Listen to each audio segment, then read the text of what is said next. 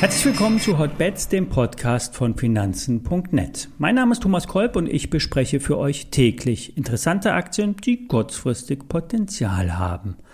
Hotbets wird präsentiert von Finanzen.net SEO, dem neuen Broker von Finanzen.net. Handel komplett kostenfrei, direkt aus der Finanzen.net App oder über die Website Finanzen.net slash SEO. Den entsprechenden Link dazu setze ich wie immer in die Show Notes. Bevor wir die Aktienbesprechung starten, der Risikohinweis. Alle nachfolgenden Informationen stellen keine Aufforderung zum Kauf oder Verkauf der betreffenden Werte dar. Bei den besprochenen Wertpapieren handelt es sich um sehr volatile Anlagemöglichkeiten mit hohem Risiko. Und dies ist keine Anlageberatung und ihr handelt wie immer auf eigenes Risiko. Wir haben schon öfters über den Trading Boom gesprochen, vor allen Dingen bei den Neobrokern und deren neuen jungen Kunden. Wir hatten schon des Mehrfachen über den Megadeal der Sino bei der Trade Republic gesprochen. Wir hatten schon die FlatEx Shiro besprochen, ein Pionier im Flat Trading in Deutschland, ähm, das das Geschäftsmodell ja nun europaweit ausrollen will. Wenn, wenn wir hier noch nicht besprochen haben und da ebenfalls vom äh, Privatanleger Trading Boom extrem profitiert, ist die TradeGate. Da gibt es zum einen die TradeGate Exchange, also der Börsenbetreiber. Hier hält die deutsche Börse die Mehrheit. Das eigentliche Geld wird allerdings bei der Berliner TradeGate AG verdient. Mittlerweile ist TradeGate der Börsenplatz für Privatanlegerorders.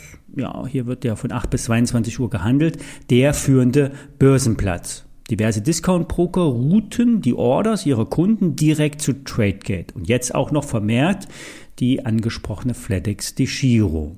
Der aus dem Fernsehen bekannte Börsenplatz in Frankfurt, da hat längst seine Bedeutung im sogenannten Retailhandel verloren. Zwar dominiert Xetra im sogenannten Wholesale-Markt, doch selbst bei ausländischen Aktien wie Apple oder Tesla und Co. ist an manchen Tagen selbst Xetra abgeschlagen. Da gehen mehr Stücke auf TradeGate oder der LS Exchange um. Fazit, die Aktie von TradeGate äh, stieg von unter 50 auf über 170 Euro, konsolidiert nun in Richtung 100 und sollte auf jeden Fall auf einer Beobachtungsliste sein. Das operative Geschäft läuft nämlich sehr gut. Es wird wie wild getradet. Die Order Size ist klein. Die Order Häufigkeit nimmt durch die Neobroker deutlich zu. Also beobachten. Wir werden weiter über die TradeGate berichten. Auf ein Comeback der Exasol setzt Börse Online. Nach dem Börsengang im Vorjahr hat sich die Aktie von 9,50 Euro auf 28 Euro verdreifacht und konsolidiert nun in Richtung 15 Euro.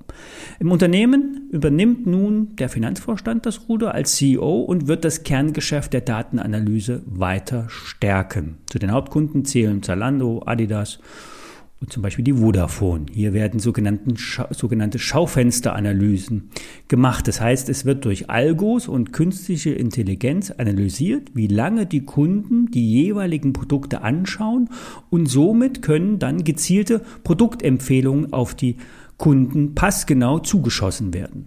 Manchmal nervt es ja zwar schon ein bisschen, wenn meine Frau zum Beispiel an meinem Rechner nach Handtaschen schaut und ich dann wochenlang nur nach Handtaschenwerbung sehe. Trotzdem sind solche Sales-Aktionen grundsätzlich erfolgreich. Börse Online traut der Exasol eine Erholung bis 22 Euro zu. Der Stop sollte bei 12,50 Euro gesetzt werden.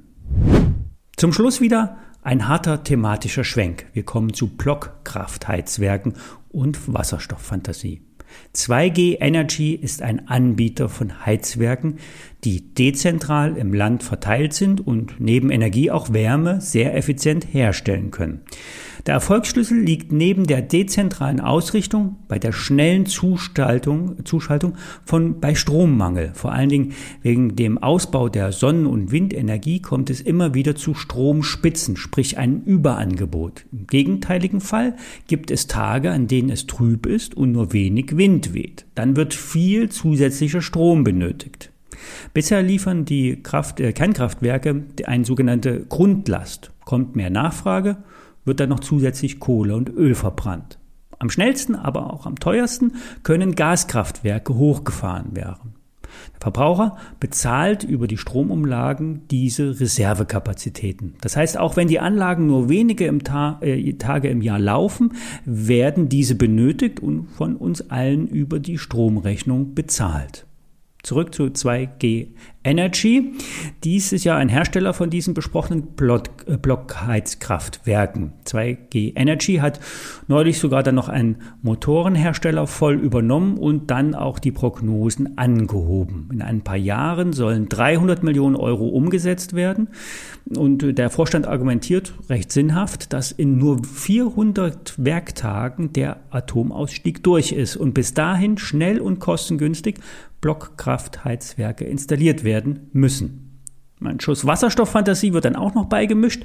So lassen sich die modernen Gaskraftwerke einfach auf Wasserstoff umstellen wenn es dann mal zum Massenmarkt Wasserstoff kommt. In Japan wird Wasserstoff schon bald breiter eingesetzt und hier ist 2G Energy ein First Mover, denn die haben sich dort äh, Vertriebskooperationen ähm, in Japan gesichert. Die Aktie könnte sich in Richtung 110 aufmachen. Derzeit läuft 2G Energy eher seitwärts. Die Rahmenbedingungen sprechen für einen Ausbruch in Richtung 110 Euro, so Börse Online. Die ISINs zu den Werten stelle ich wie immer in die Show Notes. Dort steht auch der Link zu Finanzen.net SEO, dem neuen Broker von Finanzen.net.